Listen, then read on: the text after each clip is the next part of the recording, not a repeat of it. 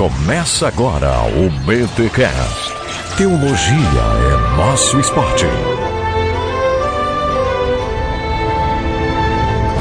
Muito bem, muito bem, muito bem. Começa mais um BT Cash de número 183. Eu sou o Rodrigo Bibo e vivo entre duas narrativas, vivo na pressão. Eu sou o Jonathan, também uso dois óculos, um para enxergar de longe e outro para enxergar a realidade a partir das lentes cristãs. Oh, olha aí, gente! Mais um BT Cash na área, começando o ano de 2017 e a gente tá aí empolgadaço para mais um ano de hemorragias nasais, para mais um ano de podcast teologia, fazendo a teologia ser o esporte de muita gente e se Deus quiser e assim permitir, teremos aí um ano cheio de teologia e muito conhecimento e espiritualidade para todos nós. E para começarmos este ano, nada melhor do que falar sobre a filosofia, né? Ou a teologia que perpassa todo o ministério do Bibotalk e eu acredito todo o ministério cristão, que é a tal da cosmovisão. Essa palavra aí que tem virado um espantalho, tem virado um coringa, ela tem virado um monte de coisa. E eu e o Jonathan, que está aqui pela primeira vez no BTcast, a gente vai tentar, né, Jonathan? A gente vai tentar explicar um pouco pra galera o que é essa tal da cosmovisão. Realmente, Bibo, esse é um tema muito, às vezes muito polêmico, muito complexo, mas é muito importante nós pensarmos sobre esse assunto. Muito bem, mas antes de pensarmos sobre tudo isso, vamos aos recados paroquiais.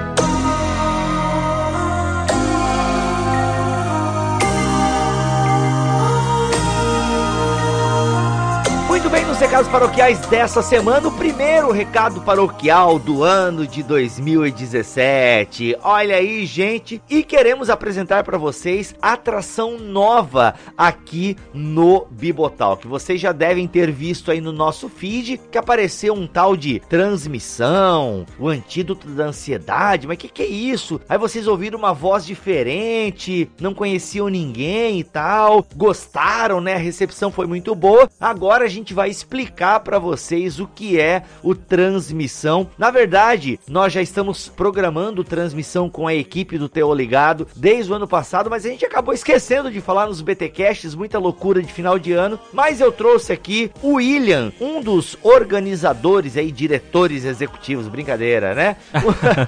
um aí dos integrantes do Teo Ligado que são responsáveis pelo transmissão. William, bem-vindo aqui ao BTcast, meu amigo. Aê, Bibo, tudo bem? Tudo bem, cara, graças a Deus. É, William, pra gente ser bem objetivo aqui, como é que surgiu a ideia do transmissão? Então, nós já tínhamos um programa devocional, mas ele tinha um formato um pouco arcaico, vamos dizer assim. Ele era meio seco, não era muito dinâmico no áudio mas a gente tinha uma média de ouvintes semanais. E o Alex propôs pra gente de termos um programa devocional em conjunto com o Bibotalk, de um jeito um pouco diferente, uh, visto que vocês também estavam procurando algo nesse sentido. Então juntamos a fome com a vontade de comer e saiu então o primeiro transmissão aí nessa semana. Olha aí, então transmissão, galera, vai ser o quê? Um, a gente pode chamar de podcast aqui colocando entre aspas, porque ele tá num feed, você tá recebendo aí no feed do Bibotalk qual é o tempo que vocês estão pensando de devocional? Sempre manter esses 10 minutos, William? Isso, nossos primeiros programas que nós tínhamos lá em 2012 tinham meia hora de duração e a gente foi reduzindo, reduzindo e para nós esse padrão de 10 minutos ficou bem bacana.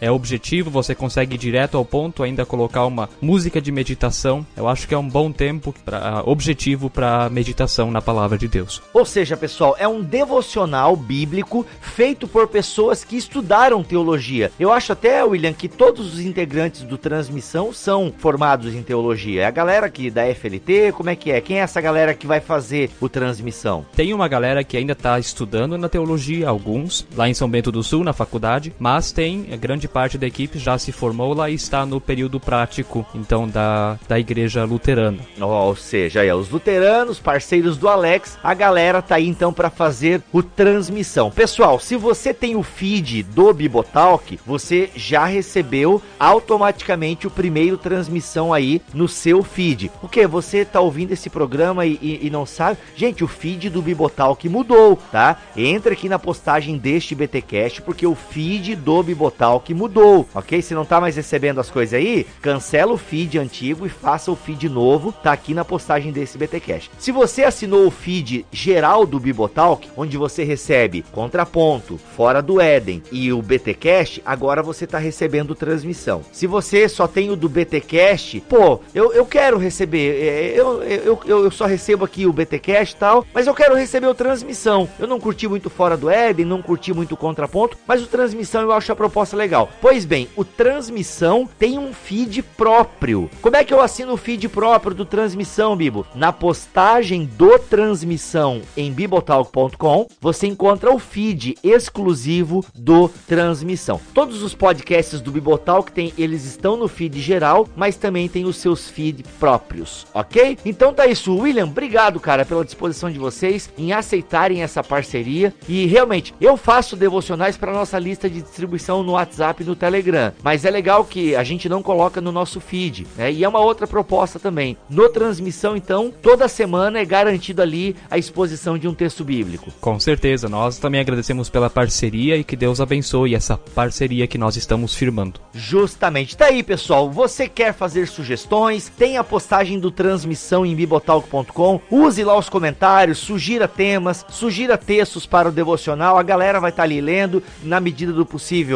Vocês têm já um cronograma, né? Vocês são mega organizados, né, cara? Tem manual do locutor, aí fiquei até com inveja. Pessoal mega organizado. Temos um planejamento de textos bíblicos e temas e tá tudo no esquema. Vão seguir calendário litúrgico? Basicamente sim, as principais Olha datas, aí. Páscoa, uhum. essas coisas principais sim. Legal. Muito bom então, gente, devocional aqui em Bibotalk, em parceria com o Tel Ligado, você tem então o transmissão. E lembrando também que você pode ser um mantenedor do Bibotalk, gente. Nós desde 2015 vivemos deste ministério abençoador graças aos mantenedores, essa galera que doa financeiramente ao Bibotalk e assim a gente consegue permanecer no ar entregando para você toda semana um podcast teológico, bíblico, devocional fantástico, bem como também vídeos lá em nosso nosso canal no YouTube. Então, se você quer ajudar esse ministério, tem condições para isso? Torne-se um mantenedor do Bibotal, que o link com mais informações estão aqui na postagem deste BTcast. Você pode ver como se tornar um mantenedor. E você, mantenedor, e aí, você que esteve com a gente em 2016, muito obrigado. Vamos juntos em 2017. E olha só, dê uma olhadinha aí se a sua assinatura no PagSeguro já não venceu venceu, dê uma olhadinha aí na sua, no seu agendamento bancário, que geralmente funciona por um ano essas coisas, né? Então você fez lá em janeiro ou fez em dezembro do ano passado, dá uma conferida se tá em dia aí a sua assinatura ou seu agendamento para que você continue, caso você tenha interesse, obviamente, né,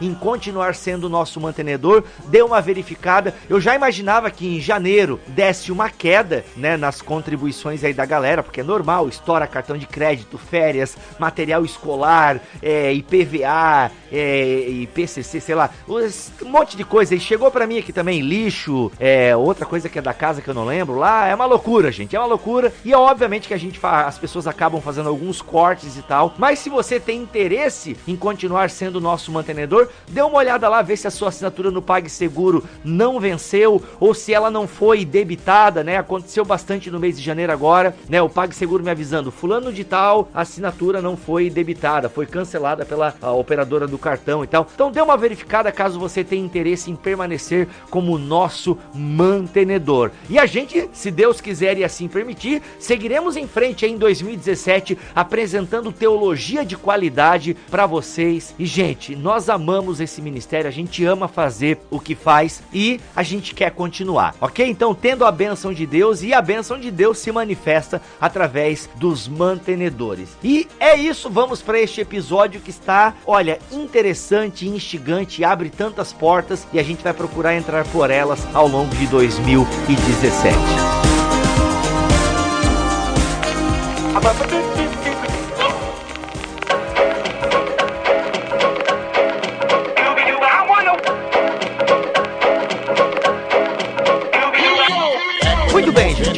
Falamos no início do programa, vamos falar sobre cosmovisão e, obviamente, sobre cosmovisão cristã. E como eu até brinquei, Jonathan, ali no começo, a, essa palavra meio que ela criou, né? Foi criando alguns, algumas concepções, alguns criaram nela um espantalho, outros criaram nela um, um coringa, né? Porque tudo é cosmovisão cristã, tudo não sei o que, a cosmovisão cristã. Mas às vezes a gente não tem a base, né? E não entende o que é cosmovisão cristã. E antes de entendermos o que é cosmovisão cristã, eu acho importante a gente traçar aqui umas definições do que é cosmovisão, né? Porque quando a gente fala em cosmovisão cristã, peraí, mas cosmovisão cristã, mas o que, que é cosmovisão? E até nem sei, Jonathan, se antes de definirmos cosmovisão, a gente não fala um pouco de narrativas e histórias. Como é que tu tá pensando em a gente iniciar esse papo? Porque ele é meio complexo e até começar a falar sobre ele não é tão fácil assim. É, realmente, eu acho que essa, é, quando nós começamos a pensar sobre cosmovisão, essas são as perguntas iniciais que surgem. Cosmovisão, basicamente, o próprio termo cosmovisão significa cosmo vem de mundo ou de universo e visão já é autoexplicativo, ou seja, cosmovisão significa a maneira como nós enxergamos o mundo, a maneira como nós enxergamos a realidade. E todos nós temos uma, todos nós temos uma maneira de, de enxergar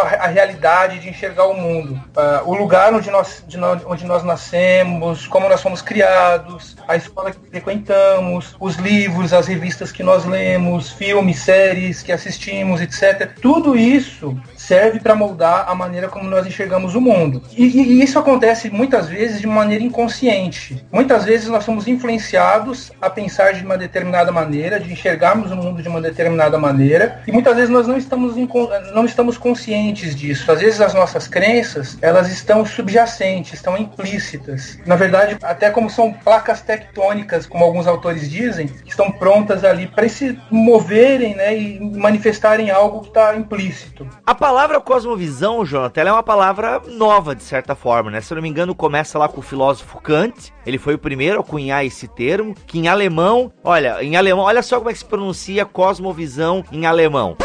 Weltanschauung.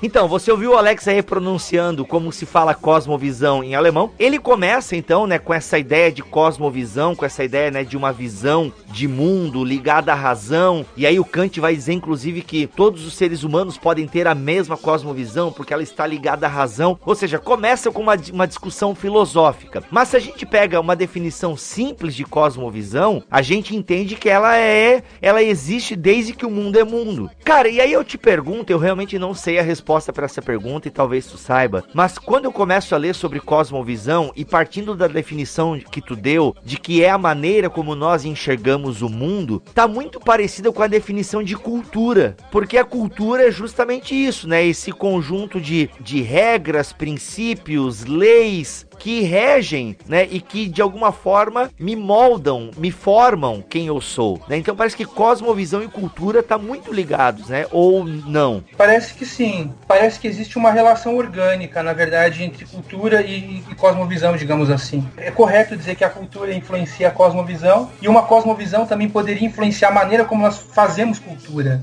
E isso prossegue por meio da, de tradições também, a maneira como nós somos educados, aquilo que nossos pais nos ensinam.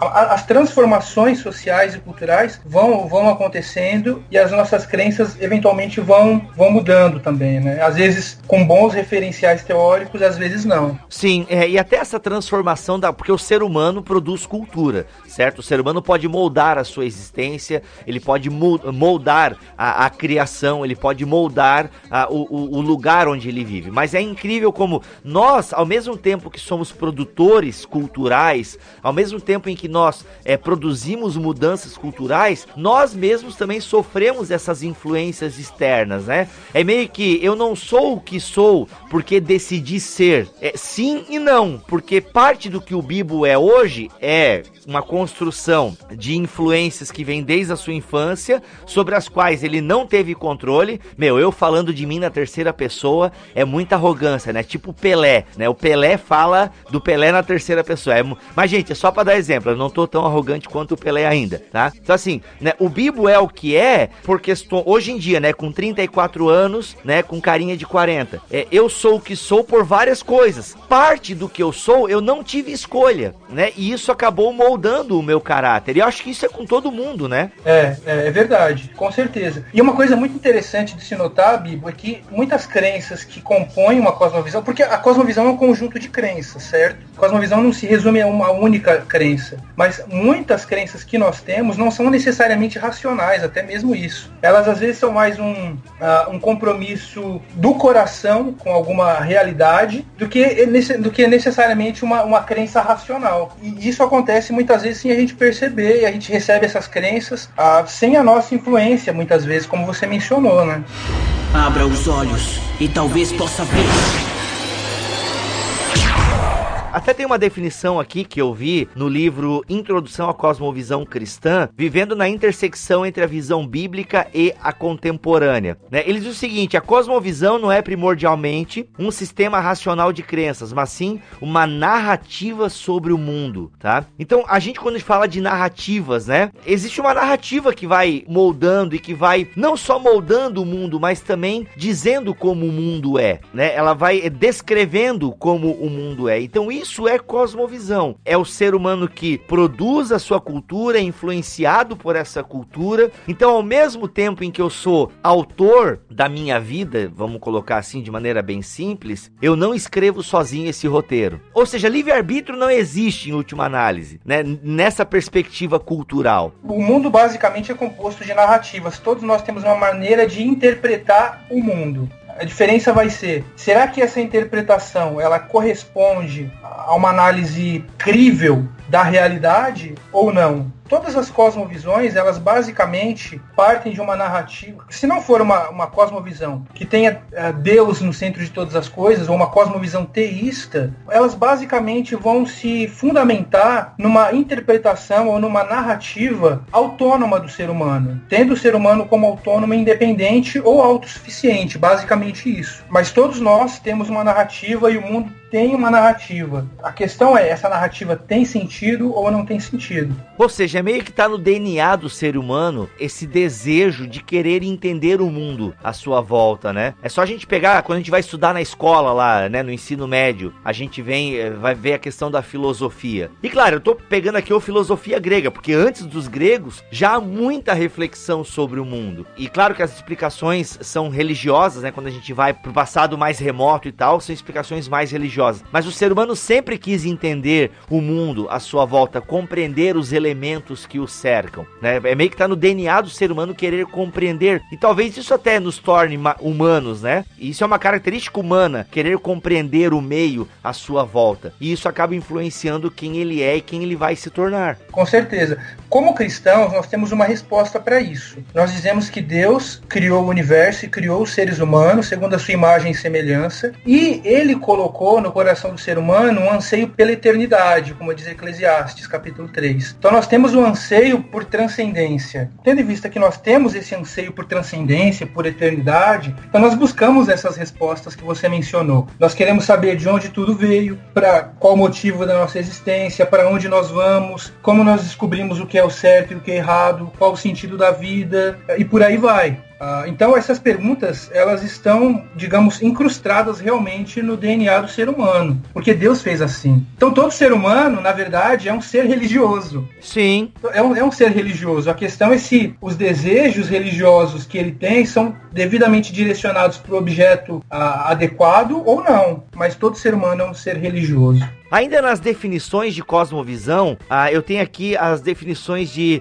Wilhelm Dilthey, que foi um filósofo é, do século passado. Obviamente, muita coisa agora é do século passado, porque a gente recém virou, viu, é, teve a virada. Mas eu gostei de algumas definições que ele dá aqui, que é o seguinte: é um complexo de ideias e sentimentos abrangendo crenças e convicções sobre a natureza da vida e do mundo hábitos e tendências emocionais baseados naquelas crenças e convicções. Um sistema de propósitos, preferências e princípios que governam a ação e dão unidade e sentido à vida. Ou seja, muito parecido com definições de cultura. Né? Se a gente pega definições de culturas mais tradicionais, elas vão muito nessa linha. Ou seja, cosmovisão está aí, o ser humano percebendo ou não a existência dela. Todo mundo tem uma cosmovisão, mesmo que não saiba que tem esse negócio aí. Só a título de observação, Bibo, eu queria destacar aqui também uma, uma definição que o James Sire apresenta, que eu acho que é muito relevante. Ele apresenta essa definição no livro dele, é, Dando Nome ao Elefante, e também no Introdução à Cosmovisão, os autores reapresentam esse conceito. Né? Ele, o James Sire diz assim: Uma cosmovisão é um compromisso, uma orientação fundamental do coração, que pode ser expresso como uma narrativa ou um conjunto de pressuposições, suposições que podem ser verdadeiras, parcialmente verdadeiras ou inteiramente falsas, que nós sustentamos consciente ou subconscientemente, coerente ou incoerentemente, sobre a constituição básica da realidade e que fornece o fundamento sobre o qual vivemos, nos movemos e existimos. Algumas coisas interessantes que se destacam nesse, nessa definição do James Sire. Primeiro, é que ele mostra que, na verdade, a cosmovisão, antes de ser, como nós já mencionamos, antes de ser um compromisso intelectual, na verdade é um compromisso fundamental do coração. Ela mexe com o coração da pessoa e não, não apenas com o cérebro. Ah, então, é, eu, eu, lembro até da frase do, do Blaise Pascal, que é muito, muito famosa e muito celebrada, que diz assim: O coração tem razões que a própria razão desconhece. Muitas vezes, quando a gente vai fazer evangelismo ou fazer apologética, a gente tem aquela preocupação de argumentar e defender a fé em termos racionais e tal, que é importante, mas ah, muitas vezes ah, nós esquecemos de que ah, as pessoas não são, não podem ser reduzidas simplesmente ao, à categoria de, da razão, né? Porque o ser humano é composto de outras categorias também. E aí eu acho que o Blaise Pascal lembra isso muito bem. Segundo ponto é que nenhuma cosmovisão é completamente falsa. Isso ele deixa muito claro. Uma cosmovisão que é um conjunto de crenças. Nesse conjunto de crenças, nós vamos encontrar crenças que são verdadeiras e crenças que são falsas. Então, só porque nós discordamos de uma cosmovisão, não significa que nós devemos discordar completamente dela. Nós podemos até aprender com outras cosmovisões. Abra os olhos e talvez possa ver fazendo uma aplicação bem. bem é, mas é a aplicação que me veio na cabeça agora. A, a gente assiste séries, filmes, uh, documentários, a gente consome a cultura pop. Eu não sei o quanto consumidor de cultura pop você é, ou se você é crente, não sei. não, eu sou consumidor também. Tenho Netflix. Também. Olha aí. Então, ó, a própria Netflix, né, se a gente pega assim, a, quando a Netflix ela produz uma série, uh, ou quando ela veicula, eu vou, eu vou pegar as produções da Netflix, é, que aí acho que ela responde por elas, de certa forma. Você tem uma cosmovisão ali, né? Você tem ali uma, um, uma ideia que quer ser defendida, ou às vezes ela não quer ser só defendida, ela quer ser simplesmente analisada. Por exemplo, se você pega uma série como Sense8, eu não vi a série, então eu posso estar julgando completamente errado aqui, mas eu vi o piloto. No piloto, eu achei muito panfletário, né? No sentido assim, ó, vamos é, defender aqui LGBT, né? Ah, ou seja, que isso tudo é normal, toda forma de amor é válida, entendeu? Então assim, eu percebi isso vendo o piloto, isso depois pode mudar, ok? Então, gente, não me julguem, não me torturem, eu só tô julgando por esse piloto. E eu ouvi até gente que não é crente falando isso, que sentiu um tom panfletário na série. Então assim, tem uma cosmovisão, mas não quer dizer que na série como um todo, quem assistiu o Abner assistiu, amor e tal. Ali pode ter verdades, mesmo que tenha aquela, aquele tom panfletário, querendo, é, eu não impor, talvez não é a palavra, mas eu acho que é impor sim, porque nada é por acaso. Contrapartida, a gente tem uma série como House of Cards, que eu não sei se você assiste. Comecei a assistir. É, então, ali para mim, a minha visão de House of Cards, e essa eu, eu tô em dia com ela, eu não, eu não acho que ela queira impor, sabe? Ela quer apenas ali refletir, ela não quer impor você ser um mau caráter e ser um cara que vai passar a perna nos outros e... Não, eu acho que a House of Cards ela é uma série que ela reflete uma cosmovisão cosmovisão, mas é mais no sentido assim descritiva ou é um diagnóstico. Ó, você ser humano, você é assim, sabe? Então, e a gente pode tirar verdades dali, porque eu não sei quem disse, e eu acho até que eu concordo com essa frase, mas a verdade é verdade até na boca do diabo. Com certeza, é. É, a verdade, ela pode ser encontrada fora dos muros eclesiásticos. Calma, pode ser uma frase meio polêmica, mas como assim? É, é, é basicamente isso.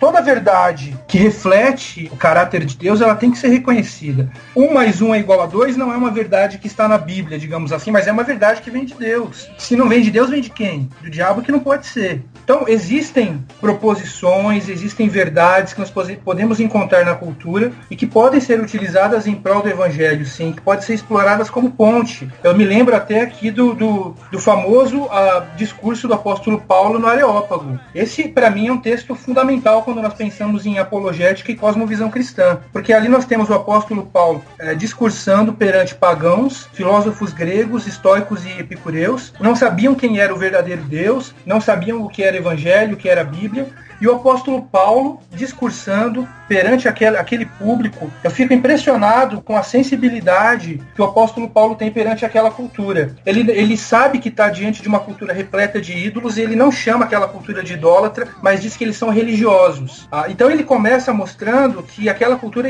tem um, um certo anseio por Deus, mas busca da maneira errada. E mais, ele descobre que existe um Deus desconhecido naquela cultura. E aí ele explora esse ponto de contato para apresentar o evangelho. E não só isso. Havia lido os, os poetas gregos, que talvez seria, digamos, poderia até comparar aqui com a, com a Netflix do, da antiguidade, talvez. é, é. É, não, não, acho que daí tu reduziu bastante os poetas gregos.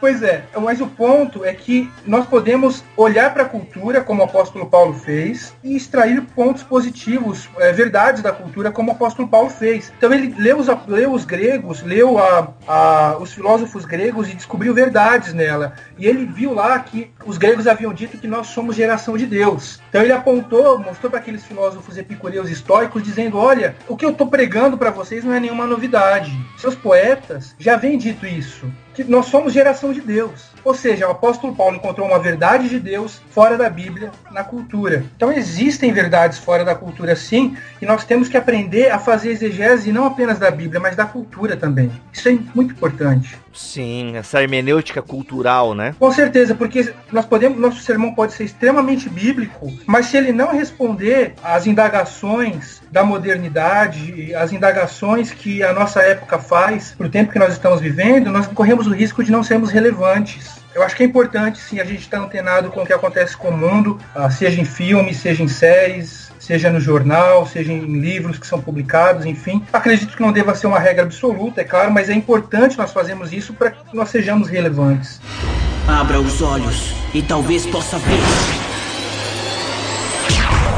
E aí, Jonathan, a gente pode começar a tentar definir uh, uma cosmovisão cristã, então. Uh, quando começa a se pensar numa cosmovisão cristã, quem, quem foram os precursores e tal? Bem, uh, como nós já mencionamos, a cosmovisão, ela basicamente, ela envolve a ideia de narrativa, a maneira como nós interpretamos o mundo. E o cristão tem uma maneira de interpretar o mundo também. Nós acreditamos que Deus existe, que ele é transcendente, que ele está fora desse universo, que ele criou todas as coisas e que ele se revelou à humanidade por meio de um livro que nós, que nós chamamos de Bíblia, né? Então, na Bíblia nós vemos a maneira como Deus agiu e como ele continua agindo na história da humanidade. Então, então, uh, se nós acreditamos que o cristianismo é a verdade absoluta, e que esse livro é a verdade absoluta, então nós vamos expressar essa verdade em todas as esferas da existência humana. Quando nós olhamos para a Bíblia, isso os teólogos, a maioria dos teólogos dizem e tal, né? É, nós podemos basicamente, assim, fazendo uma sintetização bem, digamos, uh, máxima, quando nós olhamos para a Bíblia, nós vemos basicamente que a história de Deus e do povo de Deus, ela se resume em criação, queda e restauração. Alguns incluem inclusive a ideia de glorificação, né, o status final de Deus. Mas basicamente essa a, a narrativa bíblica poderia ser resumida nesses três pontos. A maneira como nós entendemos esses três pontos define a nossa cosmovisão cristã e define como nós expressamos a nossa cosmovisão cristã para todas as esferas da existência humana. E aí nesse sentido, até quando eu falava do meu meu testemunho ali, quando eu falava de mim na terceira pessoa como um, boçal, é, eu digo assim, porque quando Deus me encontrou, a minha vida mudou, né? Então houve uma. Eu, eu comecei a enxergar a vida com outros óculos. Então, assim, então aí eu percebo que realmente tudo vem de fora. A, a, a cosmovisão que eu tinha anteriormente, ela era uma produção que veio até mim por conta da minha família, da escola, daquilo que eu assistia, dos amigos né, né, que eu tenho, que eu tinha. E aí, quando vem Cristo, né, uma nova narrativa é colocada, um, novo filme começa a rodar na minha vida, né? Só que isso que eu acho interessante na narrativa cristã é que ela é uma narrativa que ela não vem supor, isso é meio perigoso que eu vou falar agora, eu vou falar e depois eu vou ver se tá certo.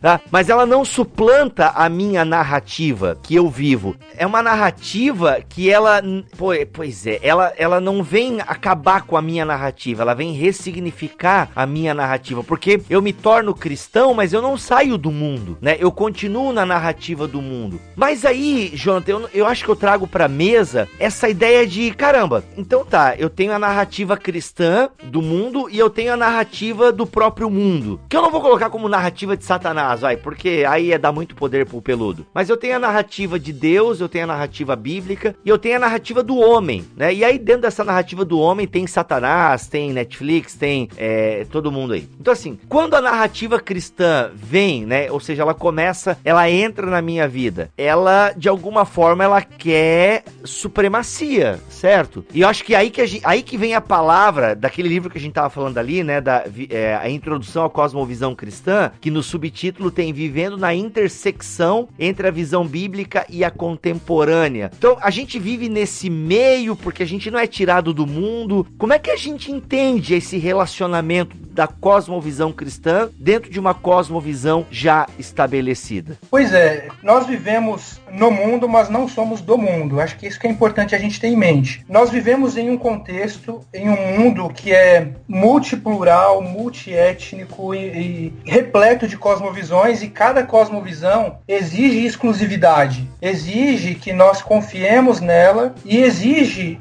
que nós sejamos totalmente comprometidos com ela. É por isso que realmente nós temos que avaliar cada uma delas e ver qual que faz sentido. Para nós, a única cosmovisão verdadeira é o cristianismo. E o nosso desafio como cristãos é então é o seguinte: nós temos essas diversas cosmovisões, nós vivemos em um mundo plural. Nós sabemos que não podemos demonizar tudo que existe no mundo, porque existem verdades de Deus no mundo também. E o nosso desafio então é filtrar aquilo que é bom, viver nessa intersecção entre a Bíblia e a visão contemporânea. Nós temos, estamos ali no limite. Não podemos demonizar tudo e também, digamos, dizer que uh, existem categorias que são mais santas do que outras. Aquela velha, aquele velho dualismo, aquela dicotomia entre é o sagrado e o profano. Isso, exatamente, porque isso é extremamente danoso para a cosmovisão cristã. Uma vez que a gente entenda o que é a cosmovisão cristã, começando com a ideia de criação, por exemplo, e tendo a consciência de que Deus é o criador de todas as coisas e que todas as coisas são boas boas, nós podemos identificar na cultura elementos bons, coisas que são boas e aproveitá-las. O desafio, e isso não é nada fácil, é descobrir como nós fazemos isso como cristãos, nosso papel como missionários e evangelistas. Porque, Jonathan, o, a grosso modo, a Europa não sucumbiu à narrativa secular no fazer demais. Agora que eu tô entrando realmente num campo que eu não entendo muito, ah, aliás, eu não entendo muito de muitas coisas. Ah, eu também. Me parece. Mas assim, é, uma análise bem superficial. E galera, se você que tá nos ouvindo e, e, manja dos Paranauê aí que a gente tá falando, por favor, nos ajude aí nos comentários deste BTcast. O BTcast aqui é construção de conhecimento colaborativa. A gente fala aqui e vocês acrescentam nos comentários. Mas assim, pô, a gente olha pra Europa, né? O berço da reforma e a gente lê, até hoje a gente lê os intelectuais cristãos da Europa e tal. E a, na Europa a gente sabe que boa parte do cristianismo está secularizado, digamos assim, para usar essa expressão. A gente né, eu, a gente vê a luta de alguns irmãos e irmãs que estão lá na Europa evangelizando e trabalhando com o cristianismo. Então eles percebem as dificuldades e tal, porque parece que às vezes também nesse diálogo com a cultura a gente tem que tomar cuidado para não ser absorvido por ela. Com certeza, e isso é extremamente importante. São dois erros que nós podemos cometer aqui. Existem igrejas, existem pastores que adotam uma postura mais isolacionista e uh, desencorajam os membros da comunidade a se envolverem com o mundo, porque demonizam tudo que existe no mundo. Creio eu que isso seja parte daquele pressuposto de que daquele dualismo sagrado secular. Isso é um erro. Nós temos que ser sal e luz nessa terra. E nós só podemos ser sal e luz nessa terra se nós nos envolvermos com o mundo. Agora, no nosso envolvimento com o mundo, nós não podemos ah, adotar os pressupostos do mundo e adotar um estilo de vida mundano. É esse que é o perigo. Tem até uma frase do, do Augusto Nicodemos que eu acho muito boa, que é o seguinte, ele, uma vez ele disse que ao criarmos pontes com a cultura, nós temos que tomar o cuidado de, ao criarmos essas pontes, nós mesmos não passarmos para o outro lado dela. Então, é um ponto de cautela aqui. Agora, o fato de existirem pessoas que vão para o outro lado da ponte não significa que nós não devamos uh, produzir uma cosmovisão cristã. E o fato de que o secularismo esteja aí e tudo mais, isso com certeza não deve também ser um motivo para nos desestimular a fazer uma cosmovisão cristã e influenciar a cultura também. Um perigo que nós podemos cometer é achar que no desenvolvimento de uma cosmovisão cristã e sendo influentes na cultura, nós vamos mudar o mundo. Isso não vai acontecer. O nosso papel é sermos testemunhas fiéis do Evangelho e fazer discípulos, fazendo com que esses discípulos enxerguem também o mundo a partir de lentes cristãs. Agora, nós sabemos que o mundo vai piorar, a Bíblia diz isso, e não podemos ter uma ideia utópica de que as coisas vão ficar melhores. Abra os olhos e talvez possa ver. Pois é, nesse lance aí de atravessar a ponte ou não, para usar a ilustração do Nicodemos, é, eu vejo assim, por isso a gente precisa ter muito certo as bases da nossa fé. E por isso que eu bato muito nessa tecla de que a galera precisa conhecer as bases da nossa fé, precisa saber o que é evangelho, precisa conhecer a narrativa bíblica. Porque de nada adianta é, você querer conhecer um pouco as outras narrativas se você não conhece a narrativa que deve ser aquela que que molda o seu pensar e agir. Até eu estava conversando com um irmão, é, tempos atrás, num retiro de homens, e ele me falando, né, que estava lendo Maquiavel e que, nossa, estava admirado de como Maquiavel fazia a leitura do seu mundo, aí fazendo lá umas leituras com a reforma e tal. E assim, aí eu conhecendo um pouco ele, eu sei que ele não é um cara versado em teologia, que ele não é um cara assim que sabe com profundidade as questões teológicas. Então, assim, ao mesmo tempo que eu acho legal uma uma pessoa estar lendo e lendo Maquiavel e tal, tá, o cara quer entender um pouco, né, a questão da, da estrutura histórica, da política e aquela coisa toda. Eu acho legal. Primeiro que eu acho legal uma pessoa que lê, já é uma coisa muito boa. Só que às vezes eu lamento, pô, cara, lê uma teologia sistemática antes, entendeu? É, entenda primeiro o, o teor cristão, teológico do mundo, esse olhar, porque assim, eu, o meu erro, tá? O meu erro enquanto Rodrigo Bibo, eu acabo ficando muito na teologia cristã e na cosmovisão visão cristã. Eu leio muito pouco coisas de fora, isso é uma deficiência que eu tenho. Eu não li os grandes clássicos e tal, então eu não sou. Eu sou um cara que eu, eu tenho muita fome de ler só aqui do, desse lado da ponte, sabe? E claro, eu consumo cultura pop e tal, mas eu leio muita coisas do lado de cá. Mas quando uma pessoa lê muito lado de lá e ela não tem base do lado de cá, ficando na analogia da ponte, tá, pessoal? Para vocês entenderem o que eu tô falando. Eu acho meio problemático isso, né? Quando a pessoa ela não tem uma sólida cosmovisão cristã, sabe? Quando ela, mas o que, que é então uma cosmovisão cristã, gente? Pelo amor de Deus, é quando você consegue enxergar o mundo com as lentes de Deus, sabe? É quando você tem a vida transformada de tal maneira pela palavra que você vai na igreja, mas você vai no cinema, você vai num show de rock da sua banda aí que você curte, e mesmo lá naquele show de rock, curtindo o som, você consegue discernir, você consegue curtir a música, mas aquilo que fere, ah, isso aqui eu deixo passar, porque realmente não me diz respeito e não me interessa, mas eu curto o som, eu curto essa letra, ó, porque nessa letra aqui tem uma reflexão muito legal sobre a sociedade, sobre a vida, sei lá. Entende? Você não fica um alienado, mas você também, não, você sabe se defender, você sabe se posicionar. Assim também você que vai para a faculdade, até como a gente falou no BTcast sobre o cristão e a universidade. Você vai para a faculdade, você pode ler Foucault, mas o seu foco tá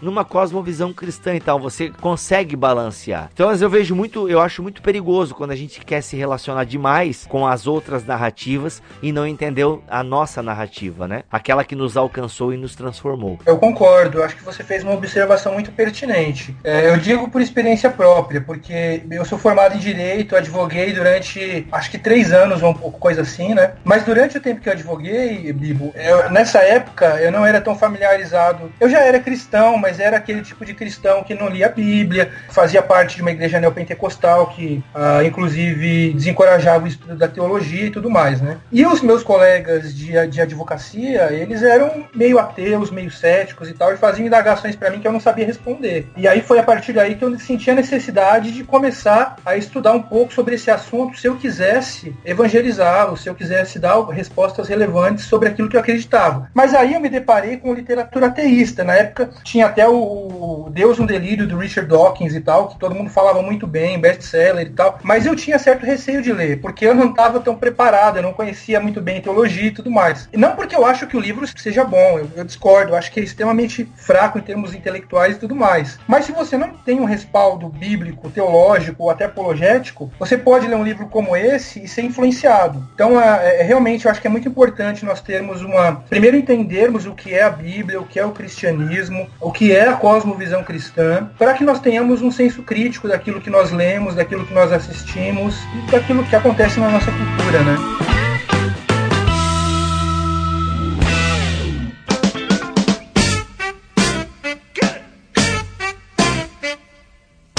Então, a gente falou um pouco aqui sobre a cosmovisão cristã e a gente foi lá para a Bíblia Sagrada. Mas em termos é, teóricos, é importante a gente mencionar aqui, Jonathan, pelo menos dois nomes é, de teólogos cristãos que foram muito importantes nessa construção de uma cosmovisão cristã, né? Que de alguma forma teorizaram sobre a cosmovisão cristã no início do século XX, que foram Abraham Kuyper e James Orr, né? Esses dois camaradas, eles de alguma forma entenderam essa ideia, né, que começa a ser popularizada lá com Kant e tal, e depois outros filósofos e tal. Ele, peraí, é, a, os cristãos possuem uma cosmovisão. Nós possuímos uma lente para enxergar o mundo e não só para enxergar o mundo, mas para transformar o mundo, né? E eu acho assim que a gente só cita eles aqui, não vamos entrar a fundo na teologia deles, até porque o Abraham Kuyper, eu quero fazer um episódio só sobre ele, mas cara, é muito legal. O próprio Kuyper Kuyper levou tão a sério essa ideia de cosmovisão cristã que, eh, como diz o autor aqui, Abraham Kuyper fez mais do que somente colocar as palavras, a visão abrangente da cosmovisão cristã. Ele a expressou em sua vida multifacetada como jornalista, teólogo, político, primeiro-ministro da Holanda e fundador da Universidade Livre de Amsterdã. Daí, claro, ele tinha né, a, aquela profunda convicção do calvinismo dele, então para ele o calvinismo era uma lente cristã salutar para o mundo. Então, ele, cara, em tudo isso que ele fazia, em todas essas tarefas que ele exercia, esses cargos que ele tinha, ele de alguma forma, a visão cristã estava ali influenciando as suas tomadas de decisões, né, cara? E a gente vai voltar no Kuiper, mas eu só acho muito legal citá-lo aqui, porque quando a gente fala em cosmovisão cristã, geralmente o Abraham Kuyper que vem, vem à mente, né? O outro eu confesso que eu não conhecia, apesar de saber que ele é famoso, que é o, o, o James Orr. Eu sei que ele é famoso, mas eu nunca li nada dele. O Kuiper, eu já li parte da sua pneumatologia, que ele tem uma obra gigantesca sobre o Espírito Santo. Eu utilizei ela um pouco para minha dissertação de mestrado, mas é muito legal. E eles tinham essa convicção, né, da narrativa bíblica, né? Eles trazem muito esse diálogo da ideia da narrativa bíblica. Sim, e uma frase muito famosa e celebrada do Kuiper, que é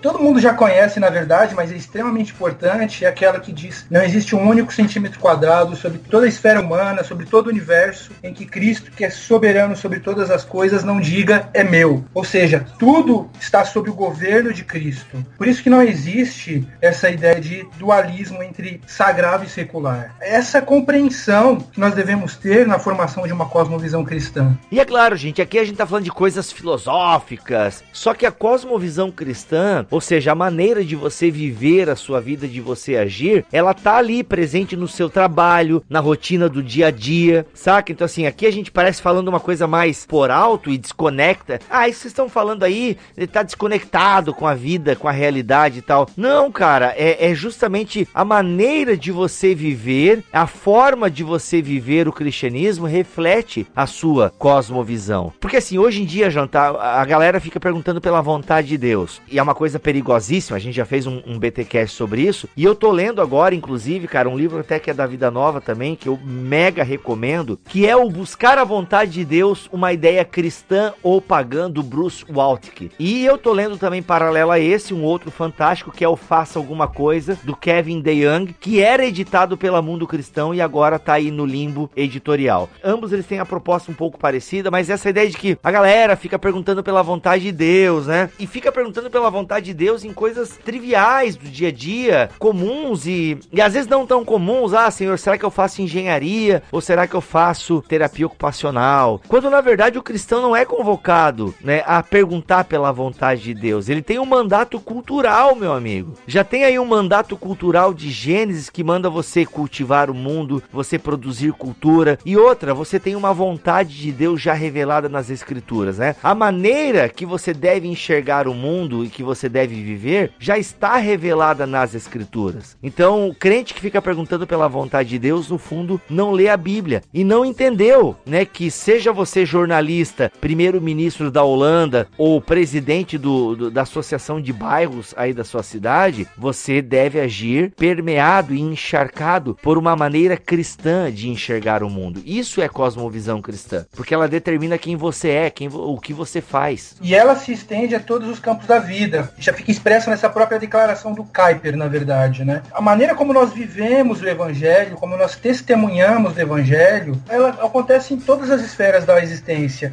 seja na política, seja na ciência, seja na, na, na sociologia, seja na filosofia, seja no direito, enfim, seja na arte. A, a maneira como nós ah, manifestamos a nossa cosmovisão é, é, muito, é muito importante. A maneira como nós testemunhamos do, do evangelho não precisa ser necessariamente explícita, digamos, no sentido de que sempre nós temos que falar de Deus digamos assim, né? Isso pode causar certa controvérsia, mas como assim? Estou pensando mais no sentido de que, por exemplo, se alguém está produzindo uma arte, um cristão está produzindo uma arte, ela não tem que ter necessariamente um propósito evangelístico. Eu tenho sempre que desenhar uma cruz em toda arte que eu fizer, por exemplo. Não, eu acho assim, aí eu discordo de ti no seguinte ponto. E, eu, e na verdade eu acho que tu vai concordar com o que eu vou falar do que eu tô discordando do que tu falou.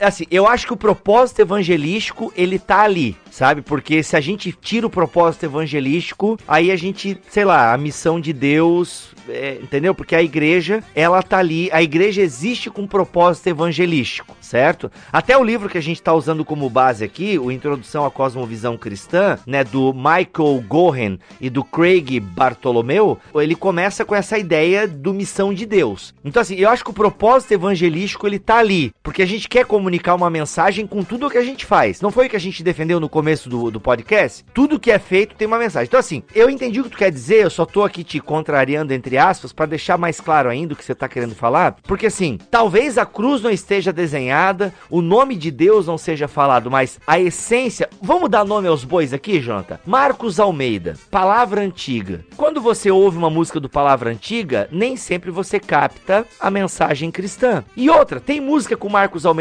faz que não tem mensagem cristã mesmo. Ele tá cantando sobre a esposa dele, né? Sobre a beleza da esposa, que é branca e não sei o que, tal, tal, tal. Mas ali ele tem uma arte. Mas as pessoas às vezes vão ouvir Marcos Almeida, tá, ele ouve essa, mas ele ouve uma outra que faz pensar sobre a vida, entende? E aí eu faço um contraponto com o Stênio Márcios. O Stênio Márcios fez uma declaração no Facebook tempos atrás, criticando justamente essa postura que tu tá falando aí, Jonathan. Ah, porque a galera fica com essa musiquinha, né, que essa poesia, isso não é evangelho, isso não traz a verdade da cruz, não sei o quê. Tipo, pro Stênio Márcios, né, que só devia cantar e sair do Facebook, na minha opinião, é assim, tipo, não, para ele tem que ser tudo ali, preto no branco e tal. E eu não concordo, eu concordo contigo, sabe? Que não precisa ter a cruz desenhada ou tem que falar, Jesus morreu pelos meus pecados. Sabe? Eu acho que não precisa ser assim, a gente entende. Mas continua o teu raciocínio, eu só te cortei aí porque eu tava engasgado com esse negócio aí. Não, eu, eu, eu concordo com você, só que eu faço a seguinte distinção. Eu faço a distinção entre pré-evangelismo e evangelismo. Opa! Hum. Esse assunto vem muito à tona quando nós falamos de apologética, da defesa da fé, né? Eu acho que esse tipo de arte, quando não há uma, um conteúdo explícito do evangelho em si, ou seja, de que existe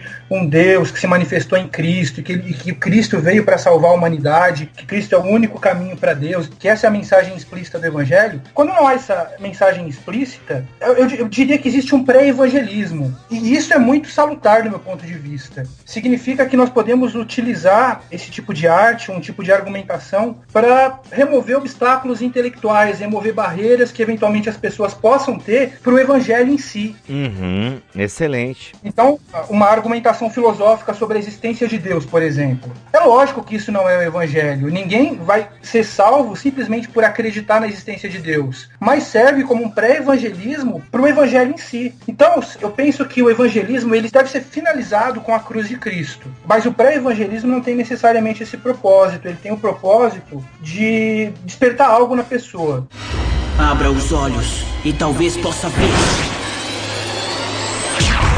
Até ainda citando o Marcos Almeida, que eu sou fã, né, e acompanho o trabalho dele, pô, ele, ele teve aqui em Santa Catarina gravando no Nossa Toca, que inclusive se você gosta de boa música, acessa aí o canal do Nossa Toca, que tem vários covers ali fantásticos e tal. E o Marcos Almeida teve lá cantando umas músicas dele, cara, ele falando, entendeu? De, pô, aquela música dele, algumas, até acho que ele cantou uma bem explícita, né, so, sobre, eu diria que ali tem a cruz ali, pô, e a galera, pô, emocionada, teve, foi tocada, entendeu? E aquilo ali é uma porta, é uma. É, eu gostei desse termo aí, pré-evangelismo. É uma ponte, na verdade. É, é, o conhecido de Atenas. Porque assim, pô, daí os caras foram tocados ali pela música. É, depois, pô, eles sabem que podem. Pô, Marcos, é, pô, cara, tu é cristão, né? Pô, cara, né? Pode ser realmente essa ponte para um diálogo, assim. Perfeito, cara. Gostei dessa, desse pré-evangelismo aí. Achei, achei bem legal. Tanto que assim, a, quando a gente pega em produção é, das artes, né? Quando a gente fala em filme cristão, pô, geralmente é aquele filme cristão-cristão mesmo, né? O, o, um dos mais famosos aí, Desafiando Gigantes, né? Para mim aquilo ali até foge do cristianismo em alguns momentos, porque bom se a vida cristã fosse como no Desafiando Gigantes, né, cara? Que dá tudo certo. Pois é, cara. Isso, isso é realmente uma tristeza. Né? É, o, o, até os autores desse do livro Introdução à Cosmovisão Cristã, ele, eles fazem uma crítica a esse tipo de arte, né? Que muitas vezes nós achamos que é o único tipo de arte cristã que nós podemos fazer. Olha só. Então, olha só, isso que você mencionou é muito interessante, porque muitas vezes as pessoas acham que a produção de arte cristã se resume justamente a esse tipo de, de categoria. Mas é interessante que o, no, no livro Introdução à Cosmovisão Cristã, do Michael Gorin e do Craig Bartholomew, quando eles vão comentar sobre arte, eles fazem uma citação muito interessante. Olha o que eles dizem. Quando reduzimos a dádiva divina da expressão artística a adesivos cristãos ou a canetas e até mesmo a pastilhas refrescantes com versículos bíblicos impressos, banalizamos o evangelho e desacreditamos Cristo. Quando uma peça teatral cristã é reduzida a nada mais do que apresentações evangelísticas medíocres na igreja, deixamos implícito que o evangelho é uma coisa pequena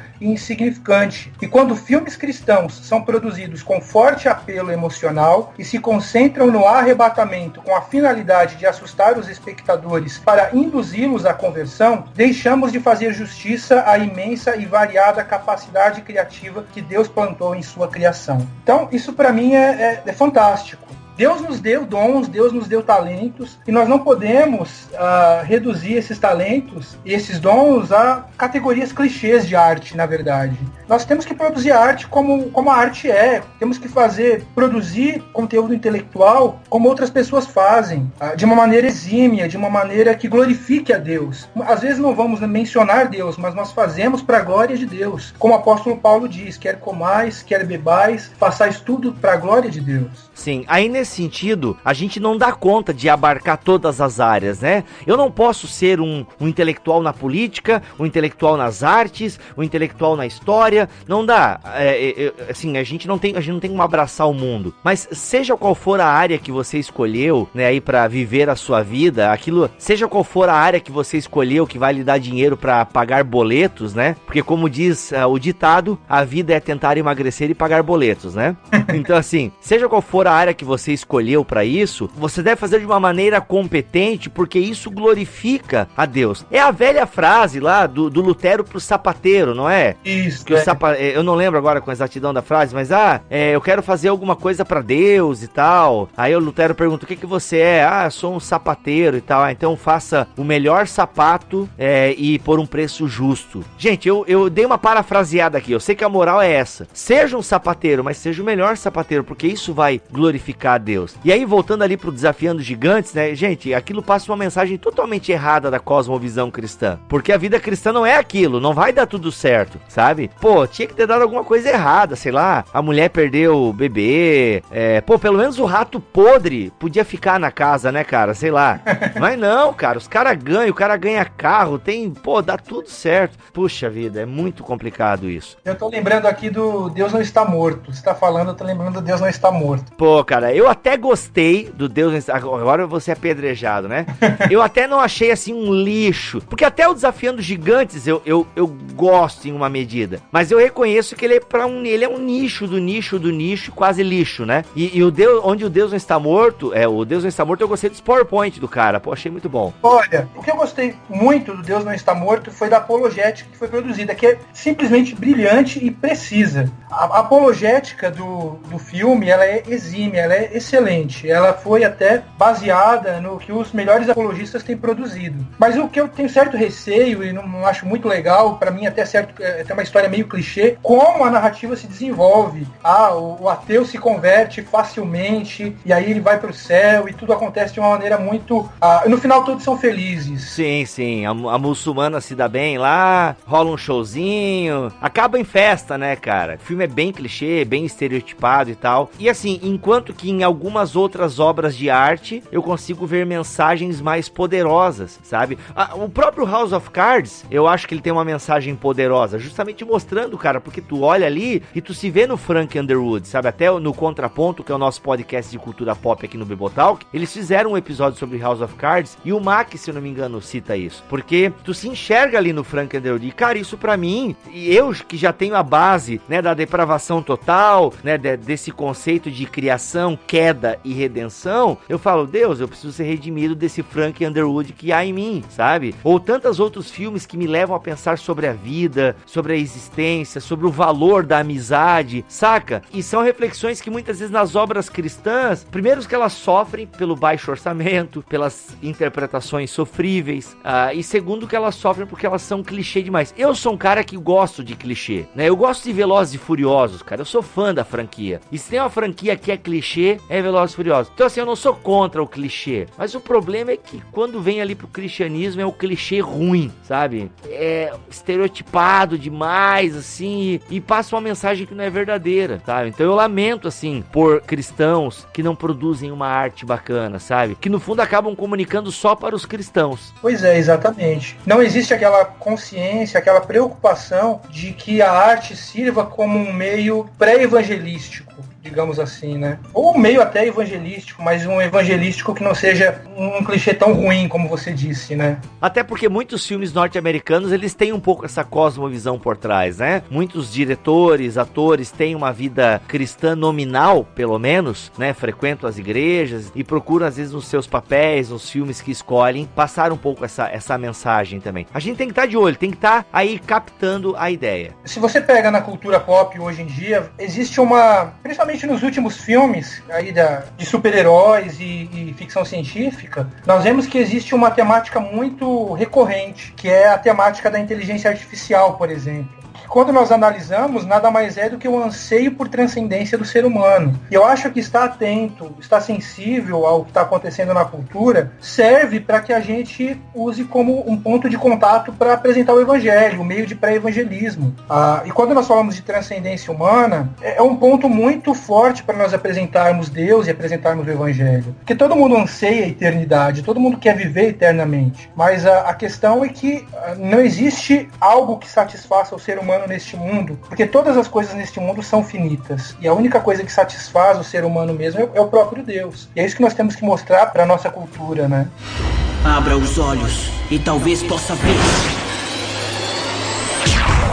Então, Bibi, para a gente entrar mais para o encerramento da nossa conversa, eu acho que uma coisa muito importante para a gente levar em consideração sobre a cosmovisão cristã é que, como nós dissemos, ela exige de nós a nossa vida, o nosso comprometimento. É claro que todas as outras cosmovisões exigem o mesmo, mas nós acreditamos que o cristianismo é a cosmovisão verdadeiramente absoluta. E se nós depositamos a nossa confiança nela e nós acreditamos que ela é verdadeiramente absoluta, nós temos que testificá-la a todo canto, a toda a humanidade, a toda a existência humana, a todas as esferas da existência humana. Todo ser humano faz perguntas sobre a realidade, busca sentido na vida, quer saber para onde vai, mas só o cristianismo é capaz de responder essas perguntas de uma maneira satisfatória. A partir do cristianismo, nós sabemos que existe um Deus criador, criou esse universo a partir do nada, criou o ser humano à sua imagem e semelhança nós sabemos que, ah, no final das contas, o ser humano se rebelou contra Deus e o pecado entrou na humanidade, entrou no universo. Mas Deus proporcionou um escape para isso, enviando o seu próprio filho para redimir pecadores. E, com base nessa esperança, nós sabemos que em Cristo Jesus nós temos esperança de vida eterna. Com base nessa mensagem, nós temos esperança de vida eterna. Que a vida não acaba aqui, que existe vida após a morte. De todo aquele que deposita sua fé em Jesus Cristo vai viver eternamente com Deus. Esse tipo de crença traz um alívio para todas as outras cosmovisões humanistas que querem buscar autonomia, que querem buscar independência, querem buscar autossuficiência. São cosmovisões ilusórias. A cosmovisão cristã, ela é plenamente satisfatória e ela faz com que você enxergue todas as outras coisas de uma outra forma. Eu gosto muito de uma frase do C.S. Lewis que eu acho que quando nós falamos sobre cosmovisão, a gente não pode deixar de citá-la. C.S. Lewis uma vez disse: Eu acredito no cristianismo como acredito no sol, não apenas porque eu vejo,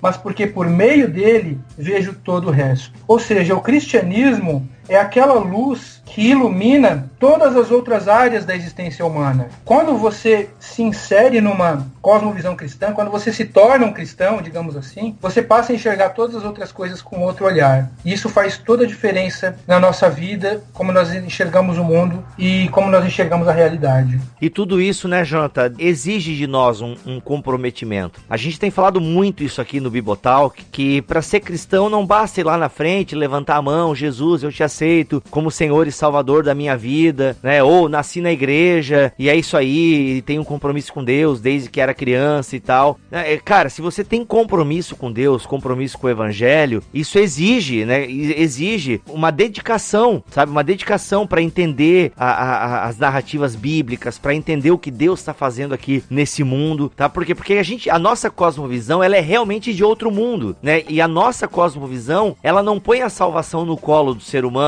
e na capacidade do ser humano. Não, a gente realmente apresenta uma saída para esse mundo e para as outras cosmovisões que está além delas, né? Porque o ser humano não pode produzir a sua salvação. As demais cosmovisões são furadas. Elas até podem fazer uma boa leitura da realidade, elas até podem fazer um bom diagnóstico do mundo, mas ela não tem a cura, ela não tem o remédio, ela não tem a escapatória. E a cosmovisão cristã, além de conseguir fazer um bom diagnóstico do mundo, afinal, ela já desde o seu início ela fala de criação, queda e redenção, então ela consegue fazer uma leitura do mundo nesse tripé, ela apresenta uma cura, ela apresenta uma saída, né? ela apresenta uma salvação. E isso exige de nós, né, aqueles que estão cumprindo o ID de Jesus, aqueles que estão fazendo o mandato cultural de Gênesis 1 acontecer, exige dedicação, né? Exige um compromisso com essa missão que está sendo feita aqui. Não basta apenas nós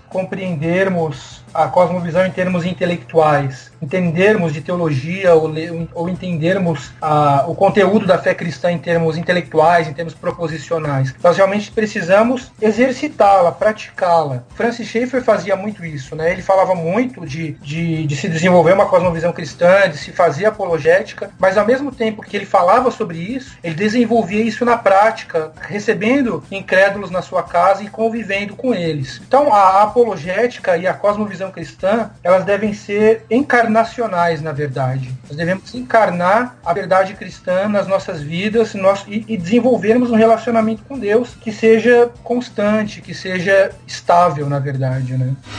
Abra os olhos e talvez possa ver.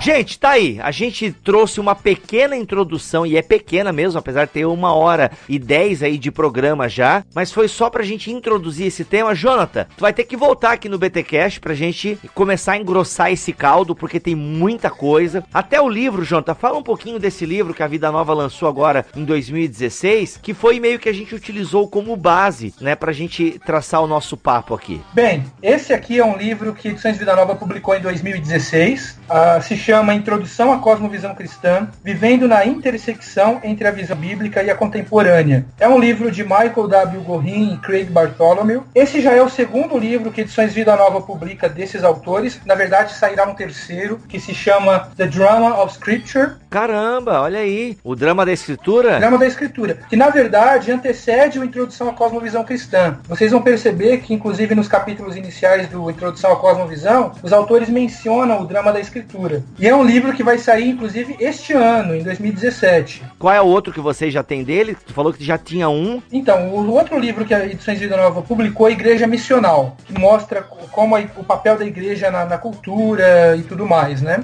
Mas o, falando do, especificamente do Introdução à Cosmovisão Cristã, basicamente o que eles fazem aqui nesse, nessa obra é demonstrar a importância de se ter uma cosmovisão cristã, mostrando a singularidade do cristianismo em relação a todas as outras cosmovisões. E aí eles desenvolvem os pontos da, da cosmovisão cristã, que seria criação, queda e redenção. Depois eles partem para uma análise histórica da modernidade, chegando até os tempos de hoje, mostrando como a história se desenvolveu como o cristianismo se desenvolveu e como a história foi se afastando cada vez mais da cosmovisão cristã e do, do cristianismo em si, né? Depois eles fazem uma análise da nossa época, mostrando o que são quatro sinais que existem na nossa época que nós devemos avaliar para poder apresentar o evangelho de uma maneira relevante. E no último capítulo eles apresentam dicas práticas de como nós podemos viver a cosmovisão cristã no dia a dia, seja na, na, na ciência, na academia, na educação, na política. Nos esportes, estou vendo aqui. Isso, nos esportes, nas artes e tudo mais. Então é um livro que é extremamente necessário, extremamente importante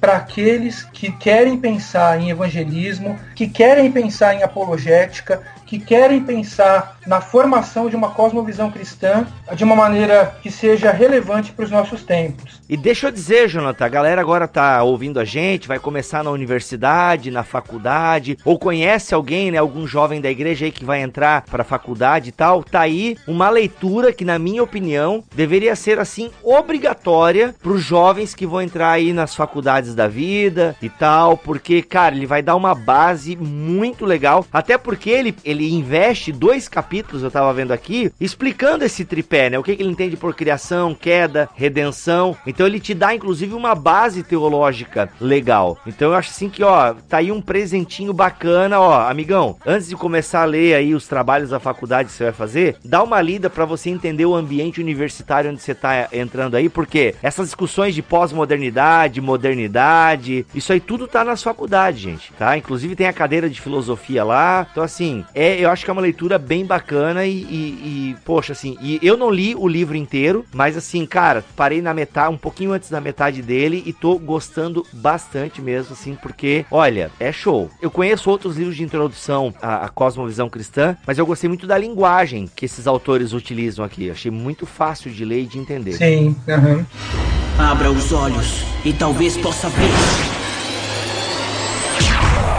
Inclusive, Jonathan, o ano de 2016 pra Vida Nova foi assim, cara, vocês lançaram, vocês faliram muita gente, né?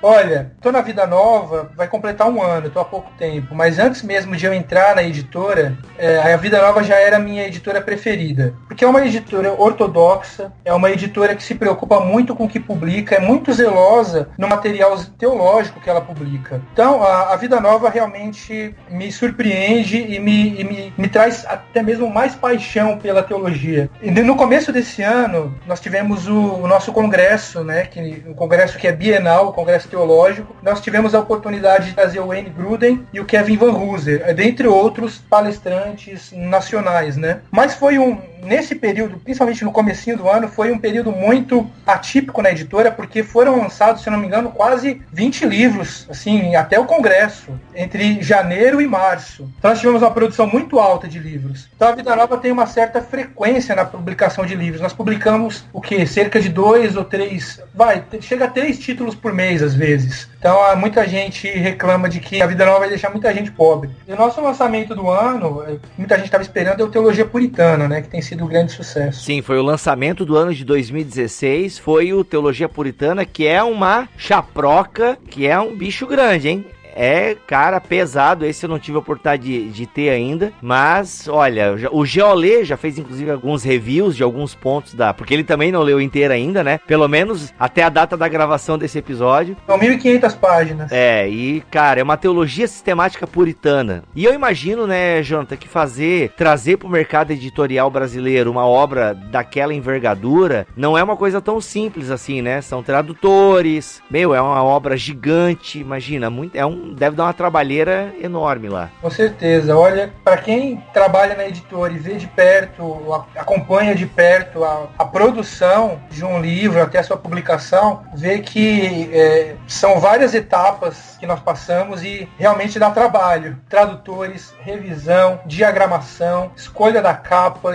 produção da arte, e, enfim, é um trabalho que nós fazemos com muito carinho e nós sabemos que assim ajuda a igreja de língua portuguesa portuguesa, né? E eu já falei isso aqui outras vezes, e gente, Vida Nova, é, quando alguém pergunta, pô, mas que livro que eu leio, que, como é que eu vou confiar? Eu falei, cara, é, Vida Nova pode comprar da Vida Nova. Geralmente é uma teologia que é ortodoxa, mas não é careta, lança pessoas assim que às vezes tem uns posicionamentos assim. Eu acho até que a teologia do Antigo Testamento do Bruce Waltke, né, ela não é tão convencional assim como outras, né? O próprio Lassor, que para mim eu sou fanzaço do Introdução ao Antigo Testamento do Lassor, né, e, e ele tem umas posições assim que alguns dão uma olhada meio de lado e tal, né? E, mas não, mas é bom e a Vida Nova tem coragem de lançar essas coisas. Então, assim, sempre fui fã da Vida Nova. Realmente, para mim, é uma editora, uma das maiores do Brasil e que tem feito, assim, um trabalho. Quer comprar teologia? Pode comprar Vida Nova, que assim, é, vai, vai que vai dar certo. Pode comprar com confiança que é material bom. Talvez você não, você tenha alguma divergência com algum ponto, mas você vai perceber que todo o conteúdo né, está dentro da ortodoxia cristã. Sim, perfeito. Gente, é tipo o Bibotalk.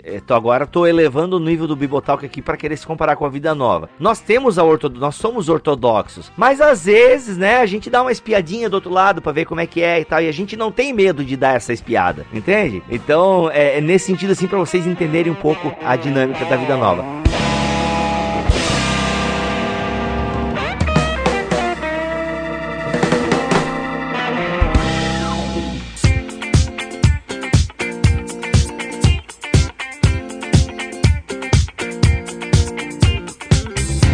Jonathan, brigadão mesmo, cara, pela tua vinda aqui no BTcast. A gente vai voltar, porque eu tô eu, eu vi que no livro aqui tem muito mais coisas pra gente estar tá explorando e se tu topar, a gente volta aqui no BTcast para ampliar essa discussão. Podemos sim. Eu que agradeço, Bibo. Muito obrigado pelo convite, pela participação. Ah, para mim é uma honra poder participar do Bibo Talk, que é aí o principal podcast teológico aí do Brasil. Muito obrigado, viu? É nós, estamos na fita e se Deus quiser assim permitir, a gente volta no próximo episódio. Jonathan, tu é pastor ou tu é membro normal mesmo? Não, eu, eu sou seminarista, na verdade estou concluindo meu mestrado em teologia, né? Olha aí, olha aí. Então, despede-nos aí, tu prega na igreja, tu finaliza culto lá na tua igreja, como é que é? Eu prego, prego sim. Não costumo dirigir cultos, mas prego sim. É, então despede-nos aí, porque já que a gente tá sem pastor aqui no Bibotalk, aí o convidado então despede os nossos ouvintes com uma bênção da palavra de Deus. Gente, muito obrigado por ter nos ouvido durante esse sei lá, uma hora e pouco aí de, de podcast. Para mim foi um prazer poder participar. Espero que esse debate, que essa conversa estimule em vocês no, no engajamento cultural, na produção de uma cosmovisão cristã, no desenvolvimento de uma apologética cristã, porque isso faz toda a diferença na forma como nós pensamos o cristianismo. Um abraço para todos vocês aí, que fiquem com Deus e até a próxima aí. Amém. Fala amém. Amém. Aê. Se não se retratar, irá para a Inquisição. Eu recebi uma carta. Você renega o que escreveu? Você vai se retratar ou não? Fala crente, começa mais um Concílios e Guilhotinas aqui no BTcast, o primeiro de 2017. E antes de partir para a leitura dos e-mails, eu quero aqui deixar a minha gratidão a Ana Paula Tokunaga. Sim, você já ouviu esse nome porque foi ela quem transcreveu o BTcast número 34 sobre o milênio com Leandro Lima, que posteriormente acabou virando o livro Apocalipse agora, vendido lá na BT Store. Olha aí.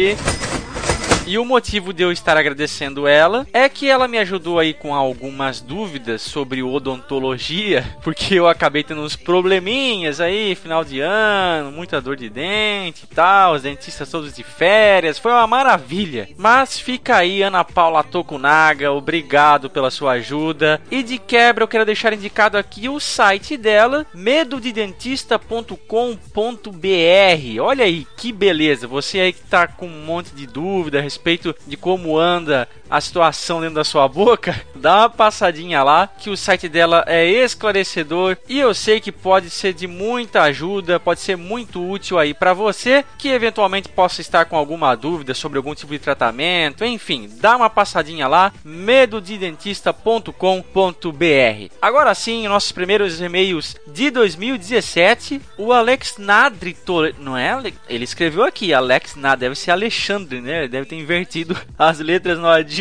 Mas o Alex Nadri, ou Alexandre Toledo, ele vem aqui dizer assim: registro que conheci o BTcast por meio do xadrez verbal. Olha aí. Quando o Bibotalk esteve no Felipe, o nobre Figueiredo. É, o Alex e o Melhorança já figuraram lá no xadrez verbal, o podcast do Felipe. E o Felipe também já esteve conosco aqui, tá? Pra quem não sabe, eu acho que é o episódio de número 173, ah, o especial de Reforma Protestante, tá, gente? Você que ainda não ouviu, bora lá. E ele continua aqui: e que vocês fazem da teologia um tema fundamental para a ampliação do conhecimento humano. Agradeço Alexandre. Valeu, Alexandre. Valeu. Muito legal receber os ouvintes de outros arraiais aí. É muito bom. Outro e-mail aqui é do Natanael de Andrade Vieira. Olá, pessoal. Sou de Nova Iguaçu, Rio de Janeiro, e sou super fã do programa de vocês. Descobri o BTcast há pouco tempo e estou em uma maratona para poder acompanhar. Olha aí, mais um maratonista. Pessoal não corre na São Silvestre, mas está aqui no Bibotalk fazendo a sua maratona de podcast. Que beleza. Olha, e é programa, gente. É programa da com o pé. Estamos quase chegando no número 200 aí, olha. Tem chão para percorrer. Ainda estou no BTcast número 30, olha aí, que foi que eu disse. Mas creio que ainda chego lá, porque tenho aprendido muito com vocês. E que Deus continue abençoando as suas vidas. Valeu, graça e paz seja com vocês. Valeu, Natanael. Um abraço, mano. Outro e-mail aqui é do Victor Biasi. Meus amigos, quero agradecer pelo último BTcast M, voltando ao primeiro amor. Só um parênteses aqui, para quem não sabe, o BTcast M é um conteúdo exclusivo para quem é mantenedor, tá, gente? Então, se você não é mantenedor, você não tem acesso ao BTcast M, mas isso me faz lembrar que você pode se tornar um mantenedor e receber esses mimos, esses agradinhos, tá bom? Não fica bravo não, tá? Porque você que não é mantenedor pode ver aí a maioria dos nossos conteúdos, tanto escritos como em vídeo, como o próprio BTcast, mas alguns dos nossos conteúdos eles são, como eu disse, específicos para quem é mantenedor. Então, se você ficou curioso, torne-se um mantenedor e tenha acesso também ao BTcast M, dentre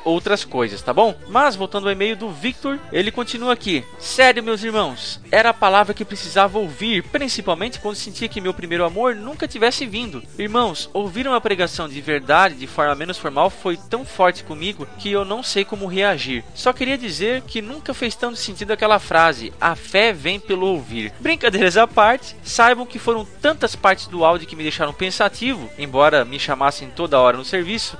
Olha aí, escutando o BTcast no trabalho, que fez me repensar minha crença e atitudes. Louvado seja Deus por ter colocado-os em meu caminho. Amém. Valeu, Vitão. Outro e-mail aqui é do Romário Silva. Ele vem aqui de forma sucinta e clara. Muito bom o conteúdo de vocês. É isso. Esse é o e-mail do Romário.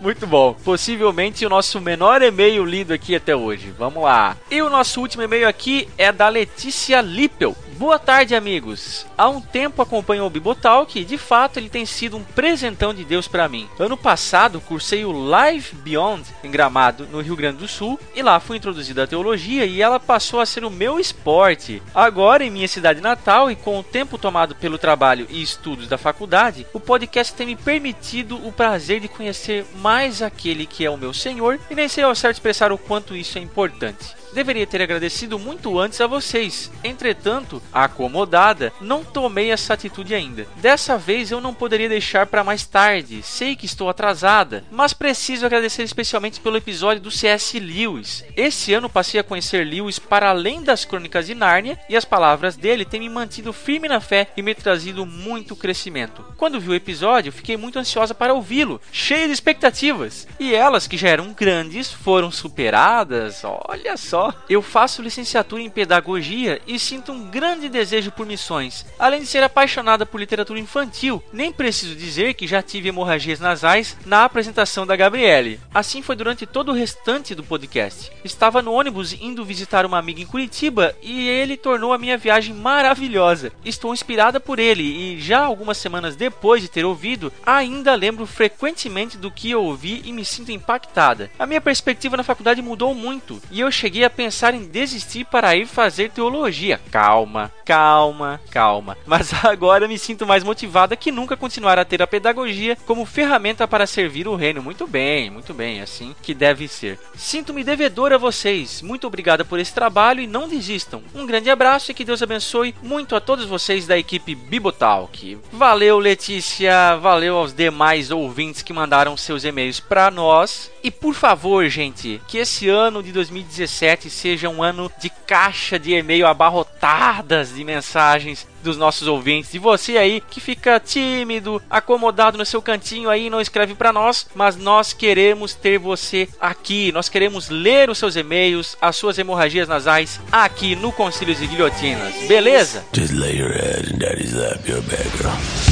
Lembrando, crente, que não temos apenas os nossos e-mails. Você também pode aparecer aqui no Bibotalk, no Efeito BTcast. O que, que é isso, Mac? Você que não tá ligado ainda, é um áudio de no máximo 1 minuto e 30 segundos que você grava aí sem edição e sem muito ruído, tá, gente? Com uma qualidade razoável e manda para nós. Mas o que, que você fala no Efeito BTcast? É muito simples. Você conta aí em 1 minuto e 30 segundos, no máximo, relembrando aqui, tá bom? O quanto você tem sido abençoado por Deus por esse ministério. Conta aí tudo que você já vivenciou ouvindo o BTcast, todas as suas hemorragias nasais, enfim, vai lá, grava aí no seu celular ou no seu dispositivo de preferência e manda o seu arquivo de áudio para o nosso e-mail podcast@bibotalk.com.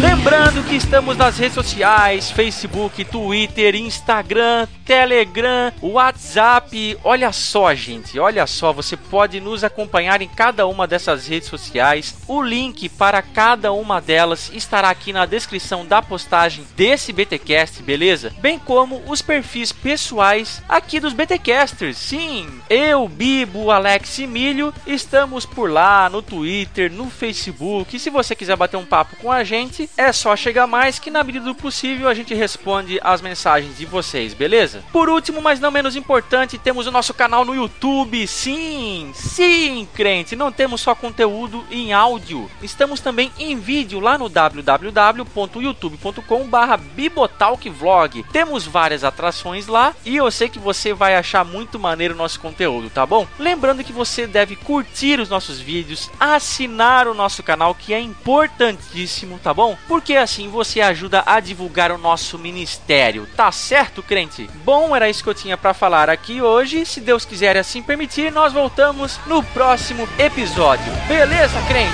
Um abraço. Bad, bad.